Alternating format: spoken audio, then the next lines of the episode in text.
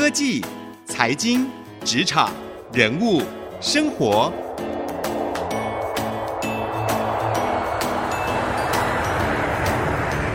创意领航家。听众朋友您好，欢迎收听 IC 之音主客广播 FM 九七点五创意领航家，我是节目主持人朱楚文。如果你有在投资股市的话，有一个年轻的面孔，你可能每天早上在盘前的时候，你会到他的脸书去看看他。他是财经号角的主持人游廷浩，游廷浩呢非常的年轻哦，他在他的脸书很特别的做每天的。盘前直播，陪所有的投资人一起关心股市大小事，甚至他会给予他自己对于行情的一些预测哦。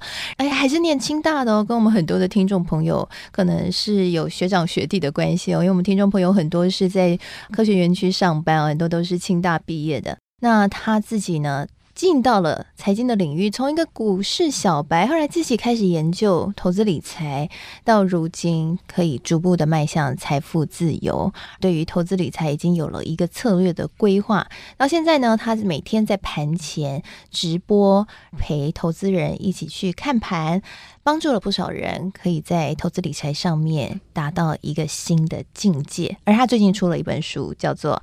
进阶版存股计划大公开，股债双存获利的六堂课哦！我们今天就欢迎游廷浩来到我们节目当中。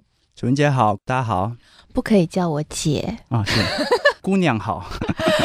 好啦，可以最看得出来哦，廷浩他其实年纪真的很轻，因为呢，主持人我年纪也不大，就被叫姐，所以你真的很年轻。嗯、没有，姐是一种尊称 啊，对，我们年龄是相仿的，但是从辈分以及资历来看的话，楚文姐是的确在财经圈呐、啊，像是都是我们的前辈了。我都帮你汗颜了，不要叫我前辈。好啦，我真的觉得真的财经圈后生可畏啦，因为真的这几年串起了很多新的一些在财经的专家，那我觉得你就是在。其中一个蛮亮眼的，其实我之前就注意到你，因为你在 Podcast 上面的财经号角啊，其实，在排行榜上面都一直占据着一席之地啊。然后后来我才观察到，哎，你在脸书粉丝团有直播，哎，而且是一个还蛮勾引的男生呢，原来就是你。就大大家总是这个欣赏我的声音，然后觉得我声音很性感，殊不知其实我的。面孔，我的脸孔啊，才是我最重要的。我怕听完这一段，我们听众朋友就关机了。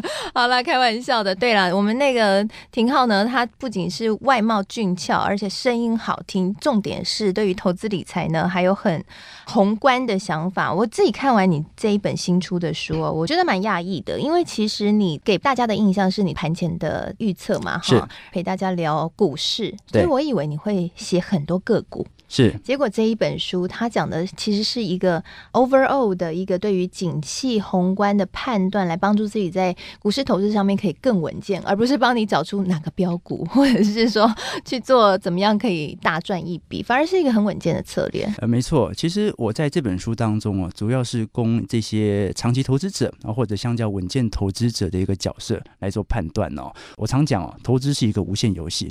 假设这几个月啊赚了二十趴，赚了三十趴，每一次都赚，但是只要你最后输一次，是不是全部就要赔回去？因为你在投资的过程当中会不断的增加自己的杠杆比例。你在投资当中，因为你把把胜，你觉得自己是投资神呐、啊。最后只要输一次，刚好前面的全部赔回去嘛。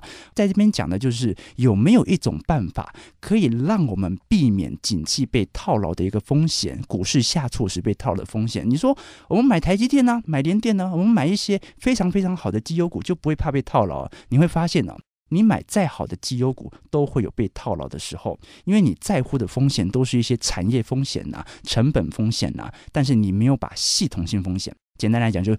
崩盘的风险你没有考虑进去。哎，有一派说法是说，如果我买的是绩优股的话，哈，像刚刚讲的台积电啊，或者是联电也还不错哈。就算说今天发生了系统性风险，那我就加码呀。嗯，我加码其实就可以把我成本降低，长期来说我还是会赚钱。对，因为你不一定熬得过。第一个是资金子弹的一个问题哦。如果你你想想看哦，这一波三月份的股灾哦，它是半个月的时间把过去三年的涨幅给吃掉。你受不受得了？你撑不撑得过去？你说在情绪上撑不撑得过去，还是在金钱上撑不撑得过去？不只是情绪，也包括金钱。第一个情绪一定是股灾够恐慌嘛？那第二个金钱呢、哦？因为你以前建的仓位的成本太高了。就算股市持续下跌，你敢投，你有钱，你可能之前投资台积电已经花了好几百万，但不好意思，你现在子弹只剩下十几万，你是无法做到成本均摊的一个策略的。这本书里面有讲一句话，叫做“我们宁愿在低基期的时候啊乱买你听过随便一档你听过的绩优股，我也不愿意在股市高基期的时候太认真的研究财报。”如果你想要每天研究财报，你就跟着我们看直播，做一些短线上的一个预测啊，对于股市非常有兴趣。但是如果你想要让资产进行稳健的报酬的话，最好的方式就是在买股票的时候啊，不但确保你买的是绩优股，买绩优股不一定会赚，买绩优股是你投资的前提。那什么样的一个方式才会赚？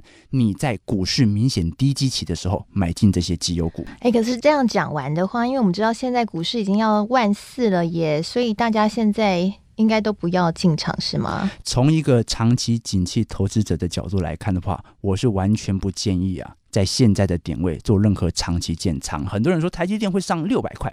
台积电会上一千块，我无法保证台积电会上一千还是两千啦，但是我敢保证，你现在买，我在两到三年之内一定看得到各位被套牢的时候。我不愿意被套牢，如果你被套牢，你还是可以直白哦。对，如果你被套牢，你当然还是可以持续定期定额购买下去嘛，对不对？你总有一天会解套，因为你买的是绩优股，但你不一定撑得过去。那我先告诉各位，我撑不过去，所以我先跑了。我现在是正在进行我三月份抄底以来的获利了结，我会等到下一次。符合三月份股市低基期的时候，我再来进行建仓。什么时候叫低？这一次股市崩跌的时候，我爸爸就跟我说：“不行，我要等到跌到四千点，我再进场。”老一辈的都会说，你没有看过那股市之前还可以跌更低，对，现在这个跌才是刚开始而已。因为我爸妈也一直这样跟我说，因为很多人会把股市的高低基期哦，直接跟加权指数的点位来做挂钩。但是我们很清楚哦，加权指数是上市公司越多，市值越大，本来加权指数就会越高，所以你不能用加权指数直接来衡量现在股市是泡沫还是不泡沫。我们应该用一些积极上的指标。很多指标你都可以进行套用，你像本益比啊、巴菲特指标啊，或者是股价净值比啊。什么叫股价净值比？就是拿目前的市价去除以实体的一个资产啊。比如说，如果股价净值比是二，那也就代表到现在市面上的一个价格是你实体价值的两倍。那我过去做二十年到三十年的回测，我发现哦，台股的股价净值比啊，一直保持在一点六到一点八之间。低于一点六就很明显是一个基期相对比较低的时候，高于一点八就是基期相对比较高的时候啊。像这一次的疫情所造成的股灾，股价净值比台股啦就一度跌到一点四，所以那个时候我就建议可以进行大量的建仓。我们发现其实平均的股灾呀。如果是中期修正，差不多二十趴，那股价净值比大概一点六。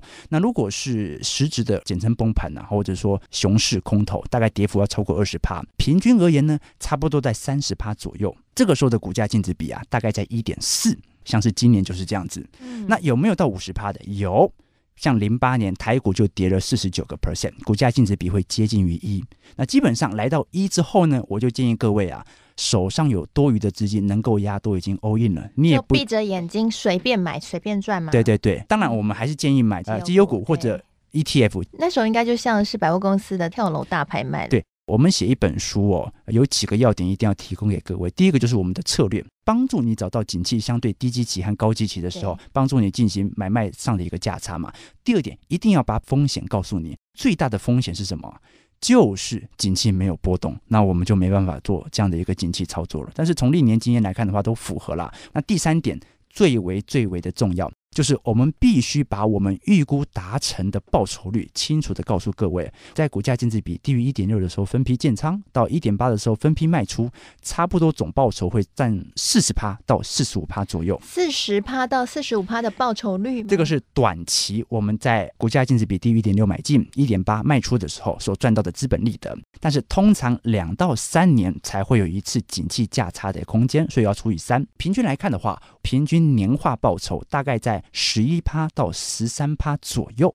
哦，所以学会了这三点之后，你就要对自己有一个基准的一个预估报酬率啊，你就不要看了我们的书，结果还想赚二十趴、三十趴哦，那你可能要跟其他的书来进行结合，或者要等我第二本书了哈。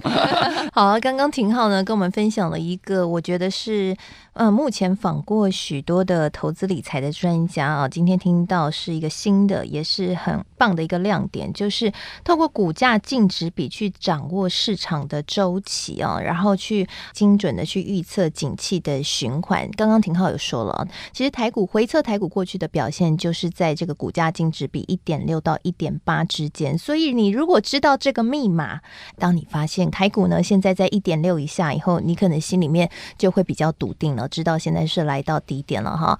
但是知易行难，为什么有的时候我们已经了解这些策略了，但是实行起来却没有办法如预期呢？还有另外一个资产配置也是很重要的议题。很多人说要买债券啊，尤其现在股市来到高点了，该买债券吗？怎么买呢？休息一下，广告回来，欢迎继续收听《创业领航家》。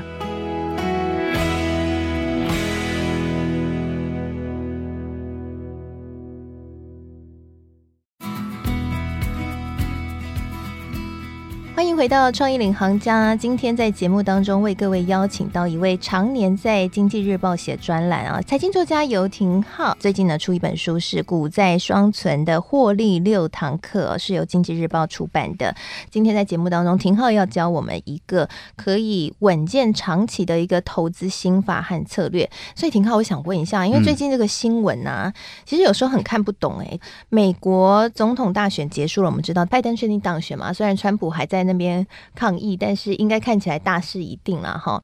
不过呢，纾困案却可能会喊卡，所以美股最近还蛮震荡。但是特斯拉被纳入标普五百指数，又激励科技股，其实表现又还不错哦。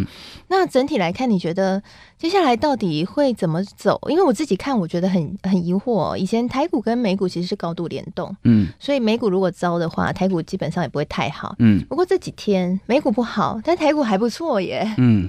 你要用一个更宏观的数据来做检视的话，我可以告诉各位啊，现在景气还在复苏当中，现在的一个贪婪指数来看的话，大概在六十几左右，也就代表的市场上其实正在复苏，但是复苏的一个角度并不是说极度的乐观。什么意思？现在市场上啊，半信半疑的乐观。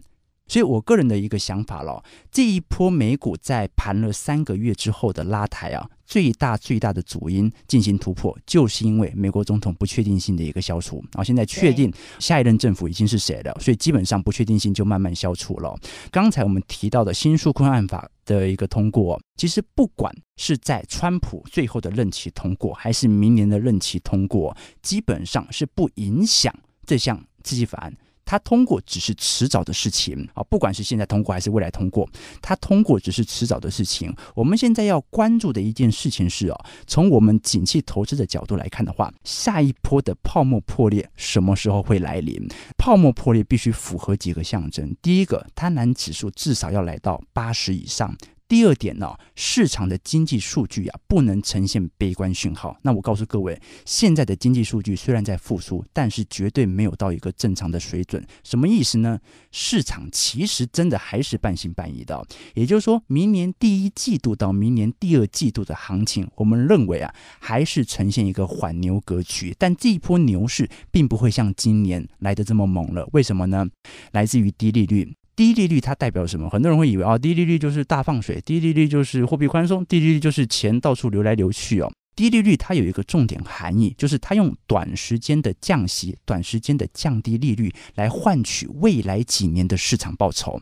本来未来几年的市场报酬可能跟台股、美股一样，每年可能还有八个 percent 的报酬，但因为你提前进行了降息。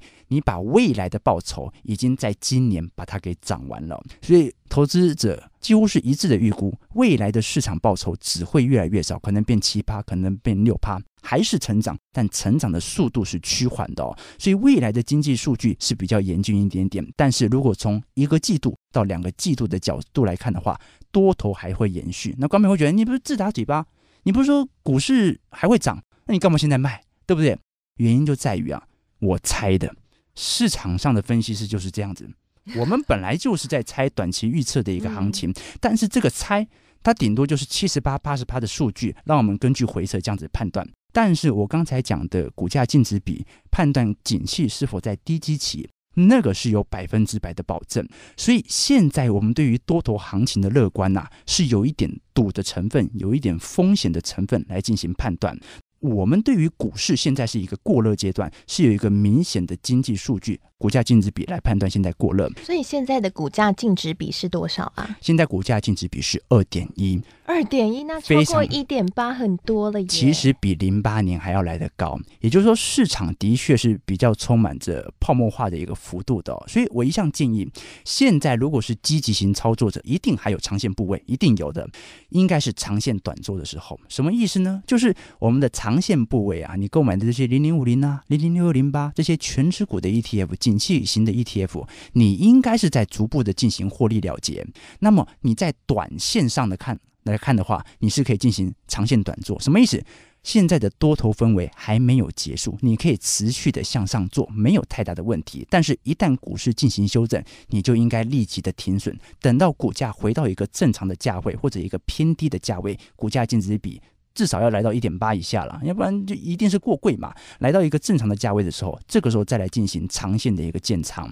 所以长线有长线的一个操作方式，短线有短线的方式。我很喜欢一句话，托斯卡兰尼讲的，他说：买股票的时候啊，你要有浪漫的想象力；卖股票的时候啊，你要有理性和现实。那中间呢？啊，中间要睡觉。很多时候啊，你会抱着这些股票。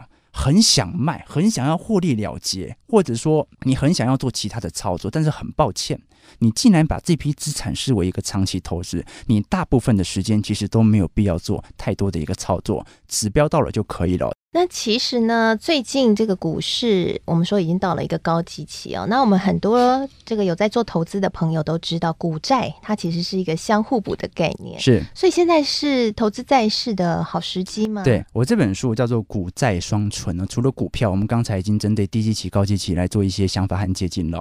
债我们要怎么看？我们买债的意义在什么呢？这边我们提的债哦，是纯美国公债。那如果观众朋友想要操作方便的话，可以买一些美债型 ETF。你像元大美债二十年，或者群益美债二十年，其实这些长年期的美债哦，它的抗风险能力和景气避险的效果都非常非常的好。美债它唯一的缺点就是殖利率非常非常的低。第一个是因为降息的因素，第二个，老实说啦，因为债券价格。有一点点泡沫化的成分在，这是傻的资金真的太多了。债券，我们购买债券的最主要的一个原因来自于啊，债券它有一个替代效果，但它并不是百分之百的反向关系。什么叫做替代效果呢？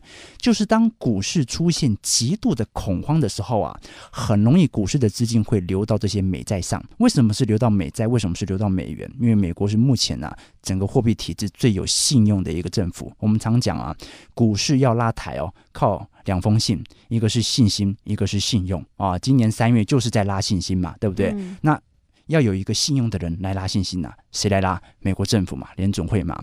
好，所以我们这边讲的就是美国公债，它是世界上最具有避险资产的一个产品。所以股市极度恐慌的时候，债市的一个价格就会大幅度的一个上涨。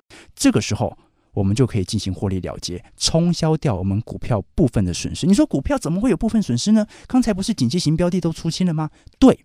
没错，你景气型标的都出清了，但是有一些啊，你可能会购买配息型的 ETF，你可能买一些金融股，你买这些股票啊，本身就不是很想做价差，但是股灾来了，一样会跌啊。有什么办法可以降低我的资产的波动度呢？你在股市相对高基期，比如现在的时候啊，开始进行美债 ETF 的布局。那最好的一个美债的布局点呢、是来自于殖利率往上走，而且。股市明显过热的时候，现在已经达成一个条件，就股市过热了嘛，殖利率还没有往上走，所以我反倒的建议说，目前的景气高点已经符合购买美债的第一个条件，可以开始适量的购买了。我们这个时候就是要防止景气有可能间歇性的一个下修或者间歇性的一个修正。那最好的一个想法是什么？就是。我的判断了啊，这个当然就是我很主观的。明年照理来讲，经济数据不是特别好，所以应该还是一个缓牛格局。但不可能一到十二月每天都在涨，一定会有适度的中期修正，可能跌幅十趴到十五趴都有可能。在这一波当中，你现在布局的美债，到时候可以产生不少的避险效果。今年第一季的股灾哦。美债平均来讲都有二十趴以上的报酬。是，所以今天有听到的听众朋友真的赚到了哈。对对对，这个 现在这个时间点很重要的这个美债可以开始来布局了哈。今天非常谢谢廷浩来到我们节目当中，跟我们分享这个宝贵的讯息。今天你有听到这个很大的重点了吗？就是现在股市的基期，如果以股价净值比来看的话，已经达到二点一了，所以市场确实有过热的现象啊。所以虽然呢，我们看到有很多的讨讨论是关于说，哎，现在是不是要存？科技股很热嘛，很多人说要不要存台积电？但是如果从这个刚刚廷浩讲的角度来看，就是股价净值比已经这么高的情况之下，你能够承受这个风险吗？或者是像廷浩所建议的，其实这个时候你可以去把一些资金转到债券，做一些超前部署。其实，在投资理财也很需要超前部署哦，免得真的有什么样的万一的话，你的资产还可以有债券来保护你喽。提供给所有听众朋友参考。那如果你有对于投资理财任何的兴趣的话，也欢迎哦，可以到游艇号的脸书粉专哦，跟他聊聊。那我想他应该也会很愿意跟你聊聊的。提醒您啊，我们现在呢每一集节目都会同步上到 Podcast 和 Spotify 上面，欢迎可以上到 Podcast 和 Spotify 搜寻“创意领航家”。就可以随选随听我们的每一集节目，在你有空的时候，想听哪集就听哪一集哦。那也欢迎留言和评分给我们。那也很谢谢有收到听众朋友的留言哦，有提到说，哎，上一集这个艾琳的聊得不够哦，很想要再听多一点哦。有机会楚文会再约他的。同时呢，我也会在今天的节目结束了之后呢，会将今天廷浩分享的。重点以及我的心得笔记写成采访笔记，放在我的脸书粉丝团，搜寻财经主播主持人朱楚文就可以看得到了。欢迎来跟我们交流，谢谢您的收听，祝福您在投资理财上面可以是常胜军。我是楚文，我们下次再会。